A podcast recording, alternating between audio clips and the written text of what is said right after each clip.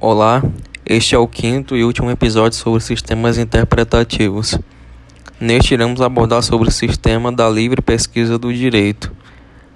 É denominado, denominado de sistema da livre formação do direito, pois encontra o mesmo fundamento do sistema histórico-evolutivo, que é remediar os males do dogmatismo jurídico, estabelecendo-se a diferença nos meios em que se valem. O sistema da livre pesquisa tem uma amplitude de vista mais dilatada e considera, ao lado da lei estatal, outras fontes jurídicas dotadas de vida autônoma, cedendo lugar a um novo direito que, para os extremados, pode sobrepor-se ou mesmo contrapor-se às disposições legais.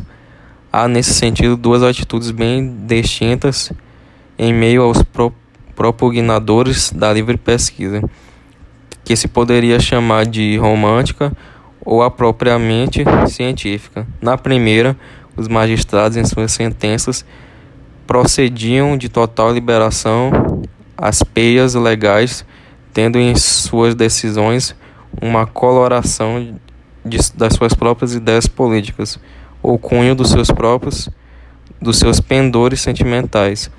Já a segunda prevalece uma orientação totalmente científica, norteando-se o aplicador pelos princípios fundamentais do direito.